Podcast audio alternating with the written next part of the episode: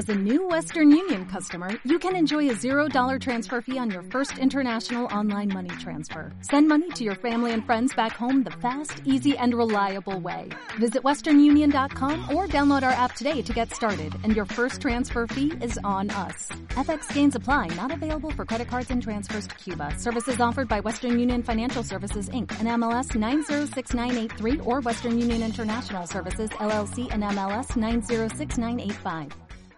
Hola, muy buenas. Hoy es jueves, toca episodio concepto teórico y veréis que es más cortito de lo habitual, porque lo que quiero es que, bueno, saber vuestra opinión y que, y que me comentéis vuestra opinión sobre un concepto, bueno, en este caso, más que el concepto sobre la realidad, alrededor de la rendición de cuentas, de la accountability, como se diría en inglés.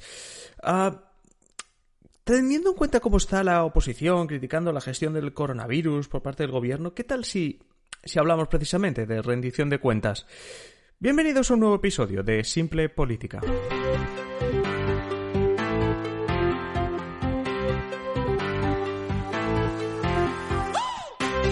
Os habla Adrián Caballero y esto es Simple Política, el podcast que trata de simplificar y traducir todos esos conceptos, estrategias y temas que están presentes cada día en los medios y que nos gustaría entender mejor. Y hablemos de, de rendir cuentas, o lo que en política y en inglés diríamos accountability.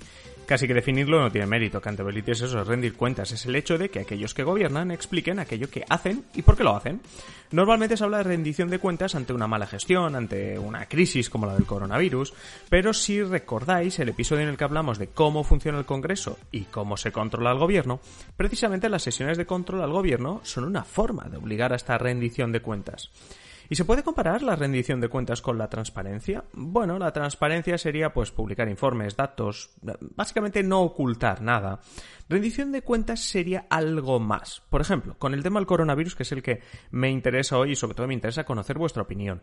Llevamos tiempo escuchando a Pedro Sánchez pidiendo unidad política y diciendo que ya habrá tiempo para la crítica. Esto seguro que os suena porque tanto en las comparecencias que hace públicas como en el, como en el Congreso tiene un discurso muy parecido. Bueno, por la rendición de cuentas sería eso, sería esa fase de la crítica.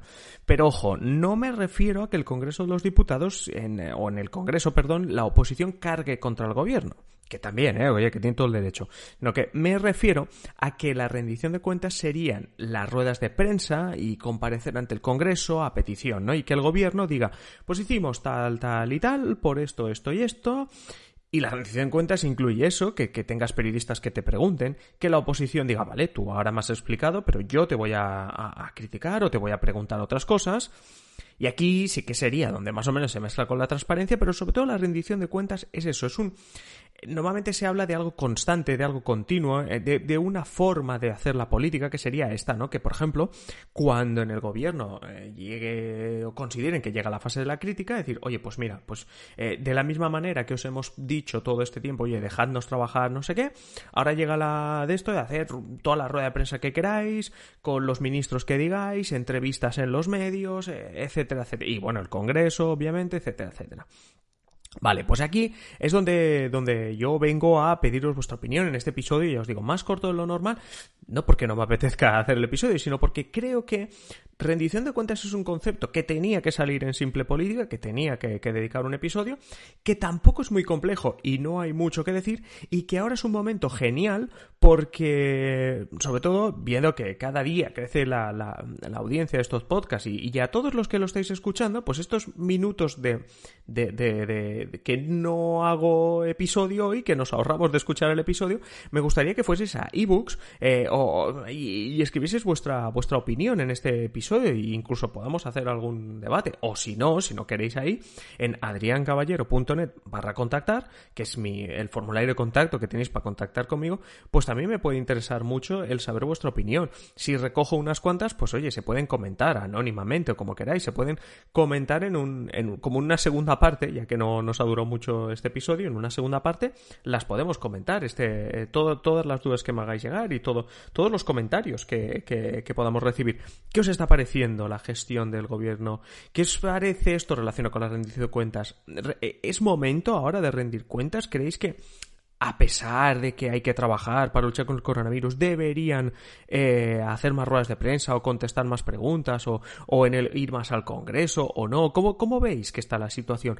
¿Cuándo creéis que es el momento oportuno para rendir esas cuentas? Y bueno, ya si queréis comentarme también cómo estáis viendo la gestión del, del coronavirus por parte del gobierno español os, bueno, no sé, os pido eso, que, que un poquito de, de, participación para saber vuestra opinión y para comentarla en próximos episodios, que siempre, siempre es interesante. Ya sabéis, dejadme, como digo, cualquier comentario en ebooks o en adriancaballero.net barra contactar. Y nada, si no estáis suscritos, pues suscribiros a Simple Política, en Spotify, en ebooks, en Apple Podcast. Por cierto, ya que estamos también, os pido alguna reseña en Apple Podcast. Si lo estáis escuchando a través de Apple, de un iPhone o del ordenador, pues nada, unas 5 estrellas ahí al podcast que ayudan bastante. Nada más, eh, os dejo ya eh, tiempo para que podáis ir a ebooks o a mi web para poder opinar. Nos vemos ya en el siguiente episodio. Un saludo y que tengáis feliz día.